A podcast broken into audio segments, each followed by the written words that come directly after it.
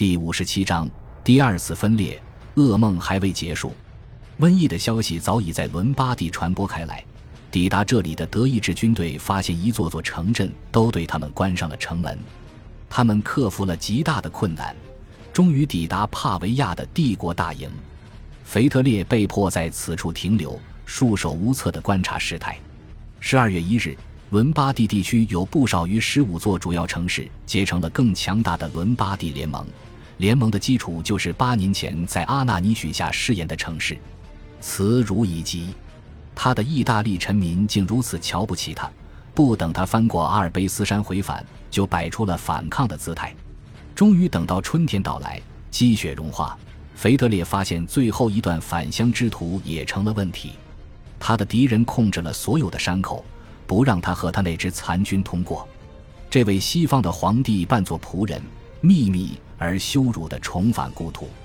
可能有人会问。腓特烈巴巴罗萨品尝胜利和灾难之时，作为他宿敌的教皇做了什么？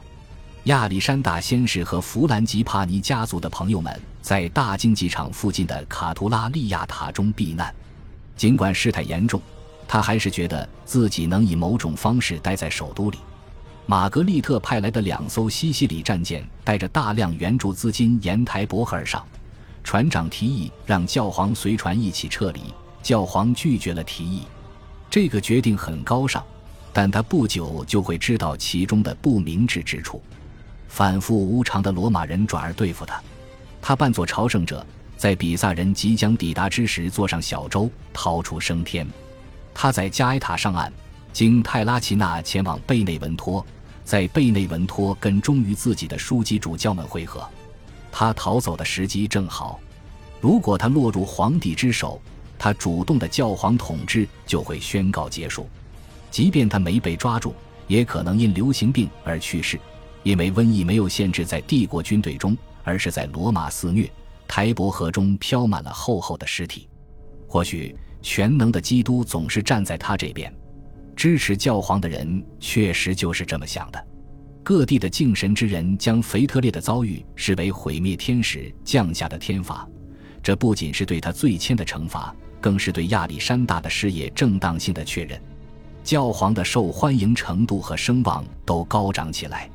伦巴第城市邀请他去当新联盟的保护者和领袖，甚至邀请他去居住，他拒绝了居住的邀请。同时，他们在帕维亚和阿斯蒂之间建立了一座新城市，为纪念亚历山大，称这座城市为亚历山德里亚。同时，对立教皇帕斯卡尔在罗马失去了本就少得可怜的支持。不久后，他甚至只敢在斯蒂芬特奥巴德的阴郁的塔楼外走动。这座塔楼是城中唯一让他感到安全的地方。他的健康也在迅速恶化。大家都知道他时日无多。在这种环境下，亚历山大回到拉特兰宫是一件很容易的事，但他拒绝了。他已变得憎恨罗马。鄙视罗马人的不忠和见利忘义。八年时间里，他们三次欢迎他进入该城，又因为受到恐吓或受贿而三次迫使他流亡。他不愿再经历这些事了。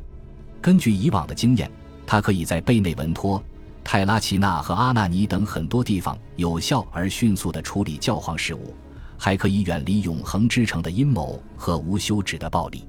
他倾向于待在原地。他再次看见罗马城，则是十一年之后的事了。感谢您的收听，喜欢别忘了订阅加关注，主页有更多精彩内容。